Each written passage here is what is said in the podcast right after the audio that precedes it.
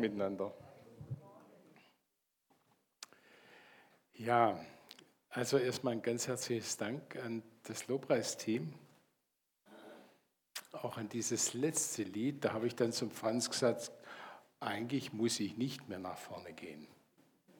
Das ist so alles gesagt. Ja, alles in der Predigt drin.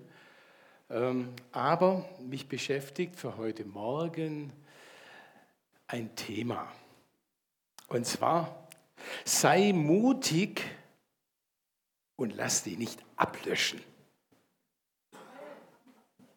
Ah, Mut haben, lass dich nicht ablöschen. Ja?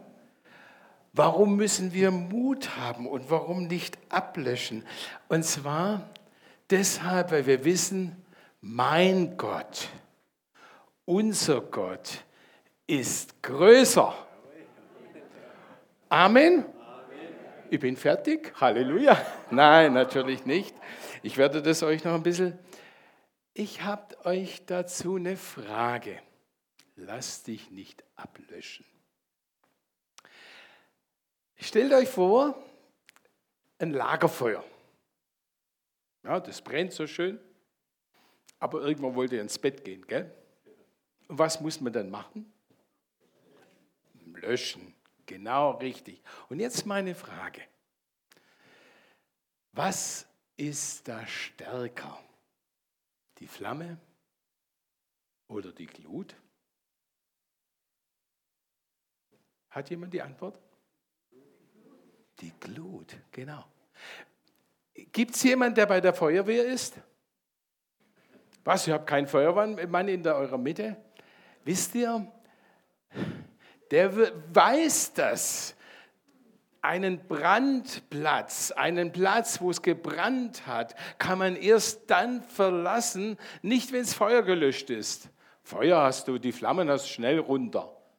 Das Heimtückische, das Gewaltige, das Starke dahinter ist nämlich die Glut. Die Glutnester musst du auslöschen. Ja? Was hat es jetzt mit mein Gott ist größer zu tun? Hm. Kennt ihr das? Wie war denn das gerade für euch im Lobpreis? Ähm, war das schön? Ja, mir ging es nämlich auch so. Ich habe gedacht, wow, das könnte ruhig nur eine Stunde weitergehen. Ja, Gestern zum Beispiel, was mich so berührt hat, zuerst habe ich gedacht, naja, so viele sind ja jetzt zum Gemeindetag nicht da. Und dann saß ich nachmittags hier und es ist halt so. Zwischen eins und zwei habe ich meine Mittagspause normal, da lege ich mich hin. Das war natürlich nicht möglich, denn Elisabeth wollte dann erzählen, wie das mit dem Heiligen Geist ist. Und dann saß ich da und habe gekämpft. Und dann habe ich in die Runde geschaut und habe gedacht, na, und dann habe ich mich gewundert, wie plötzlich dieses Feuer des Heiligen Geistes in allen in uns sich in Bewegung gesetzt hat ich habe unsere älteren Geschwister gesehen und da wurde ja schon mal von der Prophetie von wegen Kinder und ne, kommen und so weiter. Habe ich gedacht, wow. Und wenn ich in die Augen gucke der älteren Geschwister, dann sehe ich das Kindliche in ihnen, wieder die Begeisterung in ihnen. Und ich weiß noch, wie wir hier vorne standen gestern und miteinander gebetet haben. Ich weiß noch, wie wir einzeln miteinander gebetet haben, gehört haben, was will denn Gott sagen? Und als wir unten saßen und ganz kurz noch Austausch gemacht haben, habe ich gedacht, wow Oh, da ist Leben reingekommen, da ist Begeisterung reingekommen, da ist was Schönes reingekommen. So was Tolles. Gell? Ich habe mit niemandem gesprochen, der gestern da war. Heute Morgen gab es nicht die Möglichkeit. Aber vielleicht war der ein oder andere, da kommt dann die liebe Schwester nach Hause und dann sagt der Mann schon, es wird aber Zeit, dass du kommst. Abendessen machst. Vielleicht ist jemand nach Hause gegangen und geht zur S-Bahn und ja, gerade für den Nasen ist weggefallen. Danke, Herr, für, den, für deine Hilfe, Herr, oder wie? Kennt ihr das?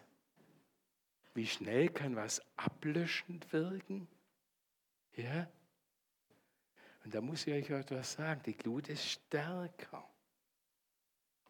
Ich will euch von einer Geschichte ganz kurz erzählen, wo das nämlich genau der Inhalt ist nämlich von der Geschichte der Erweckung aus dem Apostelgeschichte 2 und von diesem Petrus und Johannes, die das ja ganz hautnah miterlebt haben. Ja, da ist diese Erweckung. 3000 Leute kommen zum Glauben. Wow.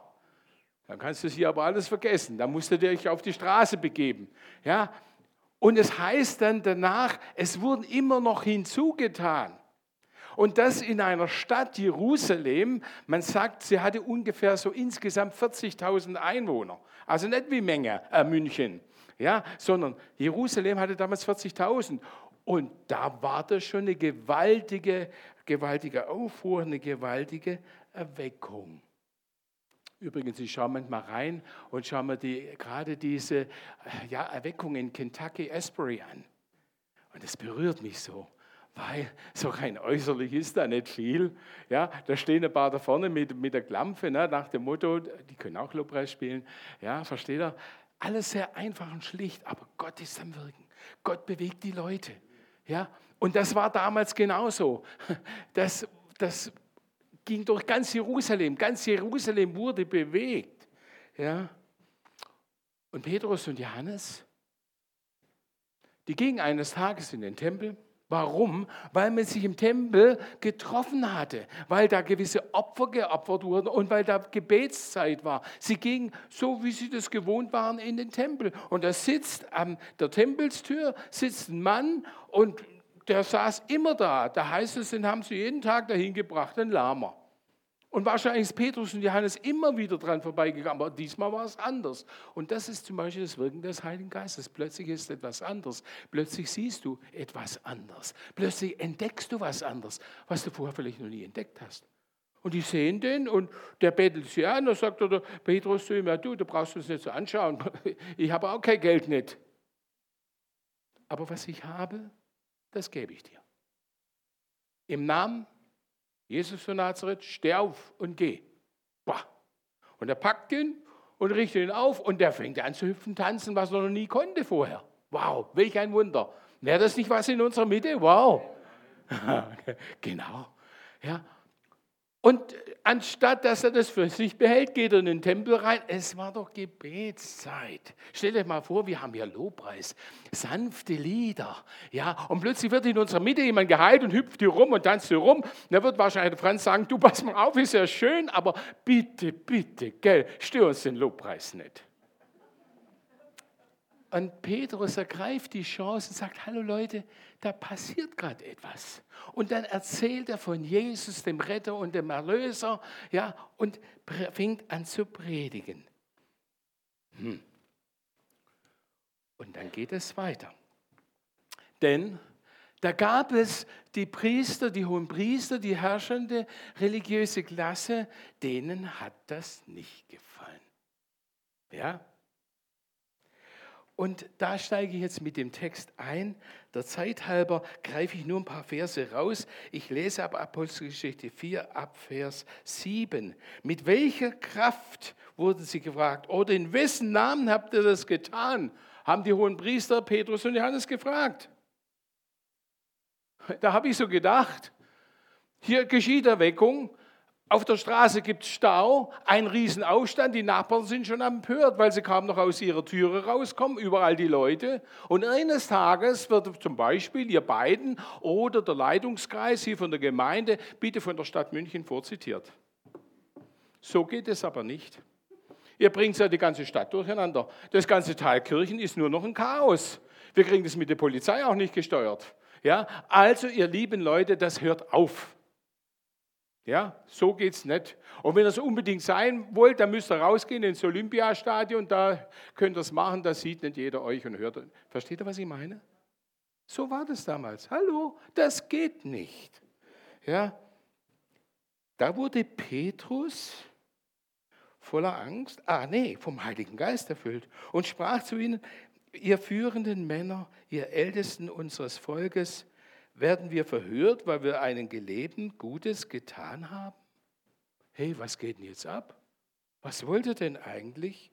Und dann heißt in Vers 11 weiter, denn Jesus, da fing Petrus an Klartext zu reden, denn Jesus ist der Stein, den ihr sagt er den hohen Priestern, Bauleute verworfen habt, der nun zum Eckstein geworden ist. In ihm allein gibt es Erlösung. Im ganzen Himmel gibt es keinen anderen Namen, der, den Menschen hätte, der die Menschen anrufen könnte, um errettet zu werden. Die Mitglieder des Hohen Rats waren erstaunt, wie furchtlos und sicher Petrus und Johannes sprachen, denn sie konnten sehen, dass sie ganz einfache äh, Männer ohne besondere Bildung waren. Außerdem wussten sie, dass diese Männer dem engsten Kreis um Jesus angehört hatten. Ich lese weiter ab Vers 17. Aber vielleicht können wir verhindern, ja, haben die hohen Priester gesagt, dass ihr diese Botschaft noch weiter verbreitet. Wir werden ihnen verbieten, weiterhin im Namen von Jesus zu den Menschen zu sprechen. Also riefen sie die Apostel wieder herein und untersagt ihnen, je wieder im Namen Jesus zu sprechen oder zu lehren. Doch Petrus und Johannes erwiderten, was meint ihr, will Gott, dass wir auch mehr gehorchen als ihm, euch mehr gehorchen als ihm? Wir können nicht aufhören, von dem zu erzählen, was wir gesehen und gehört haben. Der Hohe Rat drohte ihnen erneut und doch schließlich ließ man sie gehen, weil sie nicht wussten, wie man sie bestrafen sollte, ohne einen Aufruhr im Volk heraufzubeschwören. Denn alle Menschen lobten Gott für das, was geschehen war, die Heilung eines Mannes, der über 40 Jahre gelähmt war. Soweit. Die Glut ist stärker.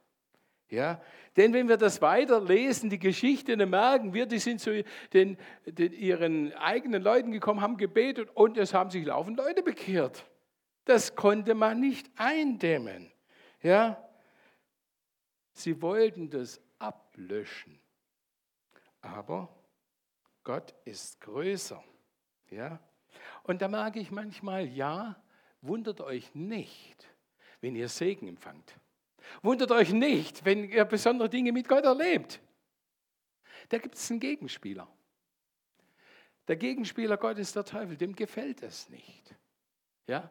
Manchmal denke ich auch, da, ich habe das heute Morgen beobachtet im Lobpreis, da war noch dies und das und jenes, aber ich dachte, ja, ich glaube, wir werden Segen erleben. Da war so vieles dazwischen. Gell?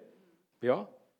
Das ist manchmal so, weil der Gegenspieler Gottes merkt, jetzt will der himmlische Vater, der Schöpfer von Himmel und Erde, ja, der dreieinige Gott, jetzt will der handeln, dann will der was dazwischen bringen. Ich werde nie vergessen, wir hatten eine ganz gesegnete Zeit auf einer äh, Freizeit, Gemeindefreizeit äh, in der Nähe von Landshut, ja, und ich war dort als Referent und ja, es war einfach wir sind nachher ins Auto gestiegen und gesagt, wow, das war eine starke Zeit. Ja. Und jetzt nach Hause, wir haben uns auf die Entspannung gefreut, auf die Erholung gefreut, wir sind dann losgefahren.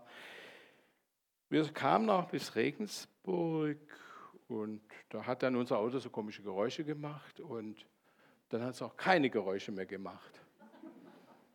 War Feierabend, wir hatten Motorschaden. Ablöschend. Ja, versteht ihr? Und da waren die hohen Priester, die wollten etwas verhindern. Die wollten Widerstand erzeugen. Wir wollen ihn verbieten. Wir wollen das nicht, dass noch mehr Menschen zu Jesus kommen. In dieser Herausforderung, in diesem Widerstand stehen wir. Ja? Und interessant ist, sehr schnell, wenn Widerstand entsteht, kommt auch die Angst. Ja? Ich habe mich zum Beispiel gefragt, wie ist es eigentlich? Petrus und Johannes wurden ja verhaftet. Die haben die Nacht im Gefängnis verbracht. Was haben die gedacht? Was werden die mit uns anstellen? Ja, versteht ihr? Die hatten ja keine Ahnung, was auf sie kommt. Also, wir haben den Vorteil, wir lesen immer die ganze Geschichte. Wir wissen ja. Ne? Aber wenn du irgendwo in den Widerstand reinkommst, oder ich weiß noch damals, als wir da ganz doof auf dem Parkplatz standen, es war schon längst dunkel und ah, es war sehr kalt, ja, versteht ihr? Äh, hallo? Da stehst du wirklich blöd da. Du weißt nicht, wie die Geschichte ausging. Soll ich euch sagen, wie sie ausging? Hoch auf dem gelben Wagen. Versteht ihr? So sind wir nach Hause gekommen. Aber wir sind nach Hause gekommen. Halleluja. Ja? Aber das ist manchmal so. Du weißt doch nicht, wie der Widerstand, die Schwierigkeit oder das, was dich gerade so ablöscht, wie das ausgeht. Die Angst. Übrigens, die hohen Priester hatten auch Angst. Die hatten Unsicherheit. Ne? Denn die hatten Angst vor dem Machtverlust. Sie hatten Angst vor der Unruhe, die im Volk entsteht. Vielleicht entsteht Spaltung, Angst vor den Römern. Angst übrigens was ganz Normales. Was sagt Jesus schon? In der Welt habt ihr Angst. Das ist so. Ja? Und Angst übrigens, Angst ist ein Lügner. Der in uns ist, ist nämlich größer. Der in uns ist, ist stärker. Ja? Weil der Geist, heißt es da in 1. Johannes 4, Vers 4, der in euch lebt, größer ist als der Geist, der die Welt regiert. Aber wie schnell vergessen wir das? Denn Angst macht nämlich blind, Angst macht taub, Angst blockiert, lähmt. Und gehe nochmal zurück. Und noch etwas. Angst ist auch etwas, was uns eine Lüge einflößt. Da kommst du nicht durch. Das schaffst du jetzt nicht. Ja? Und das, was wir vorhin so gesungen haben, Gott, unser Gott ist größer. Ich würde dich gerne mal am Mittwoch, am Donnerstag fragen, wie es dir geht und ob du daran denkst, wie schnell und da singt der Zach Williams, ein Lobpreisleiter in Amerika, der singt, singt zum Beispiel, Fear is a liar. Angst ist ein Lügner. Ja, versteht ihr? Also, und die Angst hat immer dieses Problem, sie steckt an. Aber vergiss nicht, was wir vorher gesungen haben.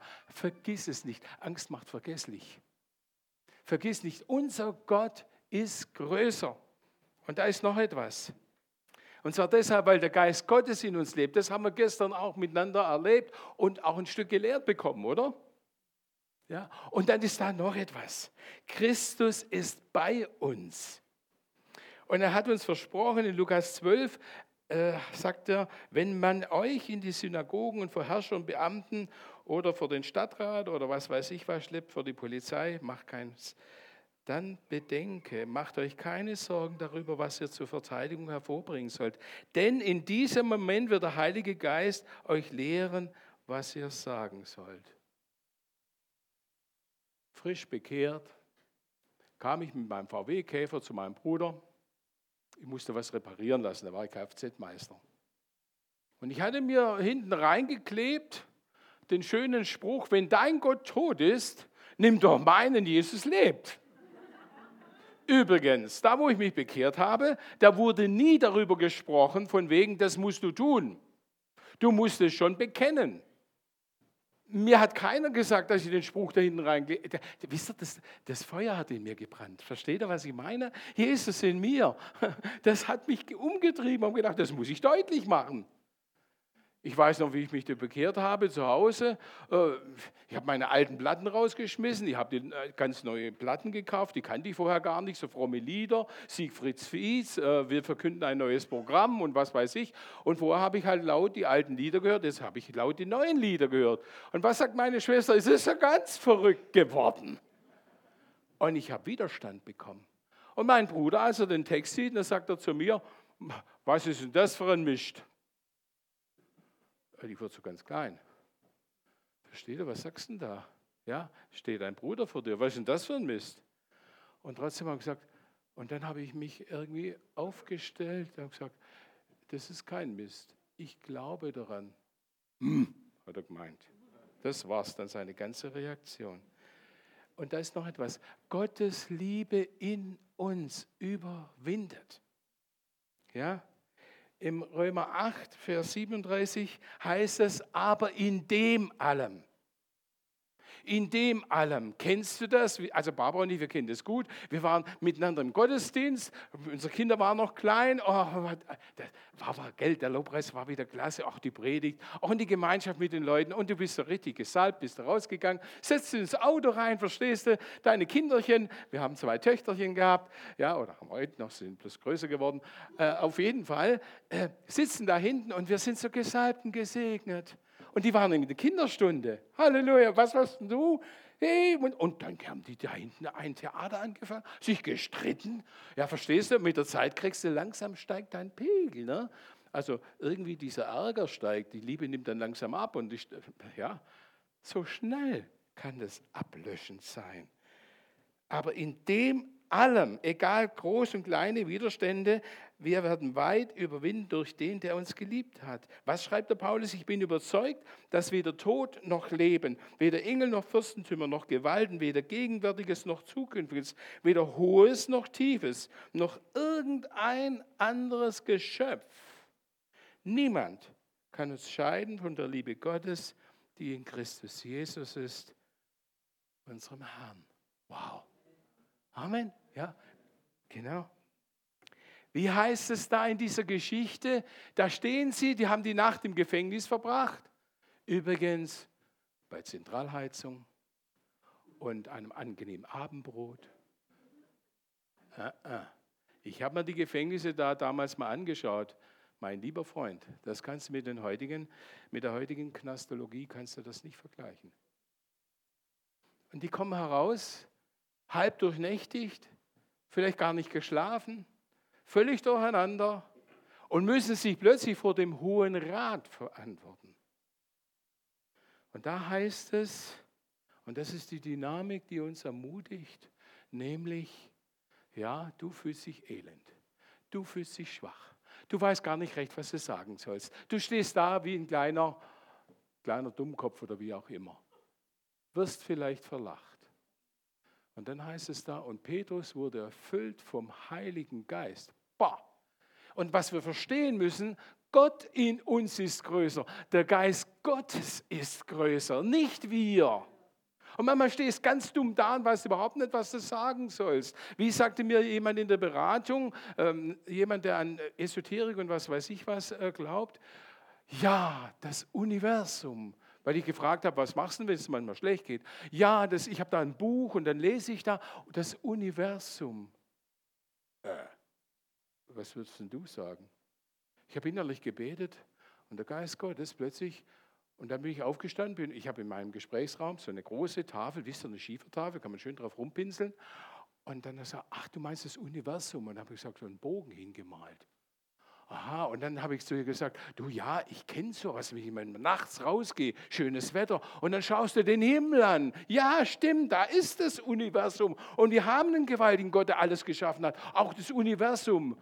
Sag ich, und dann stehe ich manchmal ganz klar und komme mir ganz klein vor. Aber was nützt mir das jetzt in meiner Not? Der, ist das der ferne Gott? Und dann habe ich zu diesem Menschen gesagt, weißt du, was ganz wichtig ist? Uns unterscheidet etwas. Ich glaube auch, dass Gott alles geschaffen hat. Aber ich glaube, dass wir einen ganz persönlichen himmlischen Vater haben, der durch den Heiligen Geist in unser Herzen kommt. Und das ist notwendig. Die Augen gingen so auf. Hallo? Versteht ihr, was ich meine? Ja? Die Dynamik, die uns ermutigt. Petrus wird vom Heiligen Geist erfüllt. Entschuldigung. Und da ist noch etwas. Jesus Christus unser Leben. Und was meine ich damit? Interessant, da heißt es in dieser Geschichte, die hohen Priester wussten, die gehörten zum engsten Kreis ja, dieser Christusleute. Frage an dich heute Morgen, gehörst du zu diesem ganz engen Kreis vom charismatischen Zentrum? Ja, ich komme da noch drauf, warum das so wichtig ist. Ja, versteht ihr?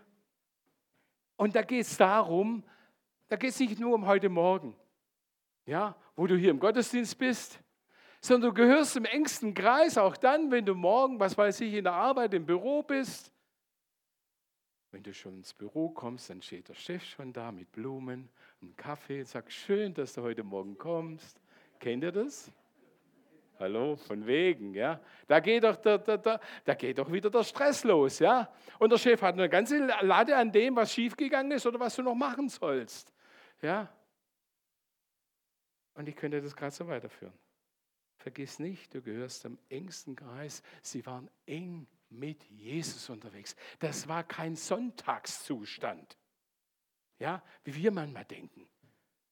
sondern ein anhaltender, durchgängiger Zustand. Sie waren in der, verwurzelt in der Beziehung zu Jesus Christus. Deshalb heißt es im Römer 14,3, wenn wir leben, leben wir, um dem Herrn Freude zu machen. Und wenn wir sterben, sterben wir mit dem Herrn. Ob wir nun leben oder sterben, wir gehören dem Herrn. Völlig wurscht, ob wir hier sitzen oder in der S-Bahn unterwegs sind, mit dem Fahrrad irgendwo unterwegs sind. Wir sind mit dem Herrn unterwegs. Der ist immer da. Und da gibt es noch etwas was wir erlebt haben, kann uns keiner nehmen. Warum? Denn es lebt in uns. Also, wenn wir an Jesus glauben, ist wunderbar, aber wir müssen ihn erleben. Ja, als ich damals mich für Jesus entschieden habe, ich habe kein großes Wunder erlebt. Aber ich habe eine Situation erlebt. Ich habe auch keine Stimme gehört. Aber plötzlich wusste ich, Jesus ist da. War ganz interessant. Plötzlich hatte ich dieses durch den Heiligen Geist, diese Gewissheit, sein Geist gibt Zeugnis unserem Geist, dass wir Gottes Kinder sind. Boah, das wusste ich. Boah. Und hätte mir damals immer gesagt, du spinnst doch. Übrigens, ich habe damals noch bei Daimler-Benz gearbeitet und ich weiß noch, wie meine Kollegen, ich bin da essen gegangen. Übrigens hat mir auch keiner gesagt, dass man vor dem Essen betet. Ist das eine Pflicht? Versteht ihr, was ich meine? Aber für mich ist es ganz wichtig, weil ich dankbar bin, dass Gott mir. Und dann weiß ich noch, wie ich damals in der Kantine habe mein Tablett geschnappt, habe mich da irgendwo hingesetzt, da waren meine Arbeitskollegen und dann habe ich meine Hände gefallen. Der Fischer, jetzt ist er fromm geworden. Fühlst du dich da wohl drin? Natürlich nicht. Aber ich konnte nicht schweigen. Dann habe ich nachher wo wir wieder am Arbeitsplatz waren, gesagt, ja, ich glaube an Jesus. Oh, so ein Blödsinn. Er sagt, das denkt ihr. Aber ich weiß, warum ich glaube. Und es gab viele gute Gespräche da drin. Ähm, muss man Gott mehr gehorchen als den Menschen, sagt der Petrus. Und das muss ich jetzt nochmal ausführen, das hätte ich fast vergessen. Was sagt er da? Wir können nicht aufhören. Kannst du Glut ersticken? Das geht nicht. Ja, das ist fast für eine hilflose Erklärung von dem Petrus. Entschuldigung, aber das geht gar nicht, was ihr da von uns verlangt. Wir können nicht aufhören von dem, was, was Jesus für uns getan hat und wer Jesus ist. Und genau das wünsche ich mir für uns, für jeden Einzelnen von uns, dass du verstehst, hallo, der in uns ist, ist größer, weil da was in uns brennt. Versteht ihr? Gehe ich weiter. Und wer überzeugt ist, muss nicht überzeugen. Lukas 6, 45 heißt es, was immer in deinem Herzen ist, das bestimmt auch dein Reden. Ja, äh, bekennen sollen wir. Ja, nicht überzeugen, sondern bezeugen. Wir denken oft, wir müssen den anderen überzeugen von dem, was wir glauben. Nein, Sag ihm doch einfach, lass dich leiden vom Geist Gottes und erzähl ihm. Erst vor kurzem war ich da in einem Gespräch und ich habe gemerkt, ich kann jetzt da nicht anfangen zu predigen. Und da habe ich einfach aus meinem Leben erzählt. Und habe plötzlich gemerkt, wie der andere ganz stumm wird und zuhört. Und habe ich einfach Zeugnis, bezeugen, Zeugnis gegeben. Ich kann jemand anders nicht überzeugen. Ja? Und trotzdem kann ich manchmal die Wahrheit verkünden. Interessant, wie der Petrus vor diesen hohen Priester steht und die Wahrheit verkündigt. Nämlich, er sagt ihnen ganz klar, den Christus, den ihr ans Kreuz nageln habt lassen, den hat Gott auferweckt. Er bringt ein klares Evangelium und durch die Wahrheit, die wir bekennen, ist es die Chance für den anderen zur Veränderung. Dort, wo wir die Wahrheit verschweigen, kann der andere oft nicht zur Errettung kommen. Vergessen wir das nicht. Und da ist was ganz Wichtiges. Das Wort Gottes im Herzen und nicht zu Hause.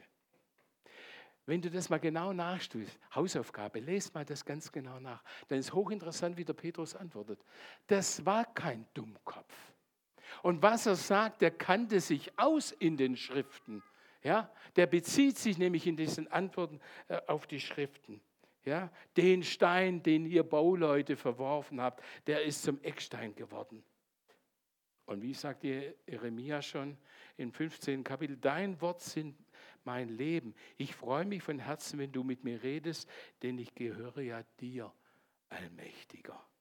Also zu Hause sein im Wort Gottes. Ja, das geht mir oft so. Auch manchmal, wenn ich Predigt vorbereite, ja, dann denke ich an das Wort plötzlich und der Geist Gottes erinnert mich an das, ja, weil es in meinem Herzen ist.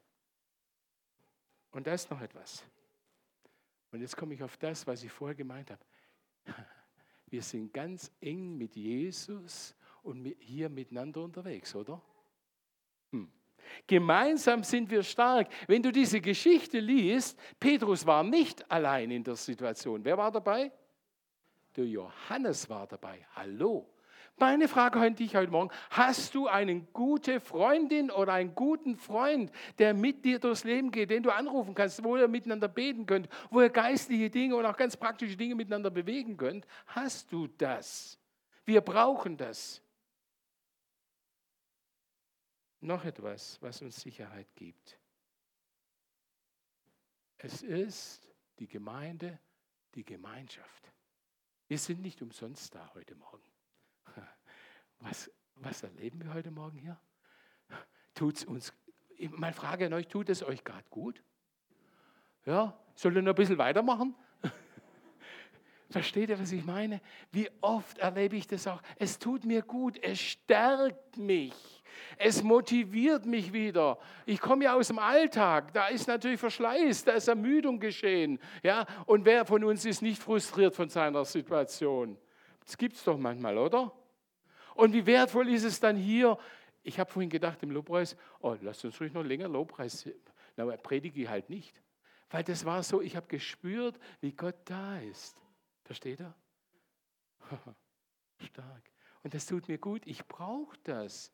Denn der Alltag kommt schneller, wie du denkst.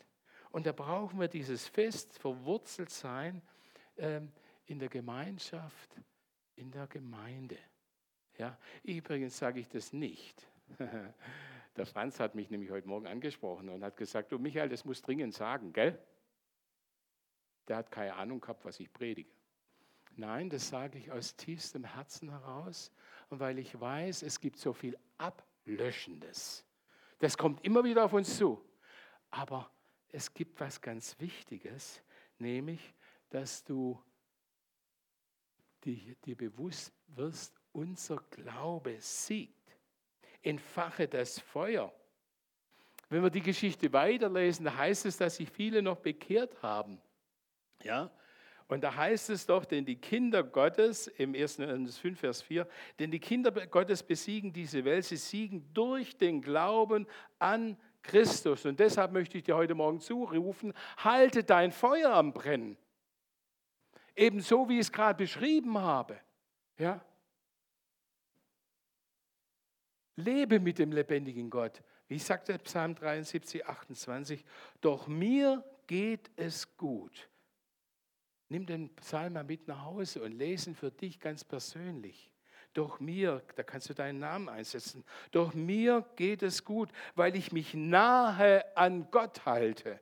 Ich setze meine Zuversicht auf den allmächtigen Herrn, von seinen wunderbaren Werken will ich erzählen, weil ich mit ihm unterwegs bin, im Gebet, im Wort Gottes, festwurzeln in der Gemeinschaft. Und dann musst du Folgendes wissen, nicht das Problem, nicht die Not hat das letzte Wort, sondern Christus. Deshalb sei mutig und lass dich nicht ablöschen. Es gibt so vieles, was da abgelöscht werden kann. Meine Frau und ich, wir werden dieses Jahr unser 50. feiern, also 50 Jahre verheiratet. Ihr dürft gerne nachher meine Frau fragen. Da sind wir durch viele Krisen gegangen. Und oft haben wir Ablöschendes erlebt. Allein als ich meine Frau, als die mich so richtig kennengelernt habe, hat, wo sie sich nicht ganz, wie oft hat sie mich gefragt, ja, wie, wer bist du denn wirklich? Schwabe bist du eigentlich auch nicht. Und übrigens ursprünglich komme ich aus Landshut und Bayreuth. Also ich bin fast einer von euch. Ja, versteht ihr? Aber sie hat mich kennengelernt. Sie hat mich kennengelernt mit meiner Ungeduld, mit meiner Launenhaftigkeit. Ich habe sie kennengelernt. Und da waren oft ablöschende Situationen. Oh, jetzt schaut sie mich ganz gefährlich an. Ja, ich muss aufpassen. Ja. Aber wisst ihr was? Der in uns ist, ist stärker und wir hatten heftigste Krisen. Das sage ich euch. Und wenn Christus nicht wäre, wenn meine enge Beziehung zu ihm nicht wäre, wenn dieses ihn suchen und sagen, ja, was soll ich denn jetzt mit der Frau anfangen? Und wie oft hat Gott mich verändert? Hallo. Versteht ihr, was ich meine? Ja? Und wisst ihr, was das Letzte ist? Christus hat das letzte Wort. Glücklich sind die Menschen, Psalm 84, die ihre Stärke in dir finden und von Herzen dir nachfolgen. Wenn sie durch das Tal der Tränen gehen, und das Tal der Tränen kommt für dich und für mich immer wieder, das Ablöschende, wird es zu einem Ort erfrischender Quelle und der Frühregen bedeckt es mit Segen. So bekommen sie immer wieder neue Kraft und erscheinen in Gott. Ist das nicht großartig? Ich finde, ich finde die Bibel so ehrlich. Die verspricht uns nicht da, was weiß ich, ein Honigkuchenpferd oder sonst was, sondern sagt uns klar, sagt uns aber auch, wo wir unsere Kraft herbekommen. Das wünsche ich euch. Amen. Amen. Ich bete noch. Himmlischer Vater, danke. Danke, dass du in uns stärker bist. Du bist größer in uns. Lass uns das nicht vergessen, wenn wir im Alltag drin stehen, wo so viel Schwieriges und manchmal Ablöschendes da ist. Herr, Gib uns Mut, dass wir das Feuer in uns, die Glut in uns immer wieder anfachen, damit du in uns lebendig bleibst und dass dadurch noch viele andere gesegnet werden und lebendig zu dir hin werden. Amen.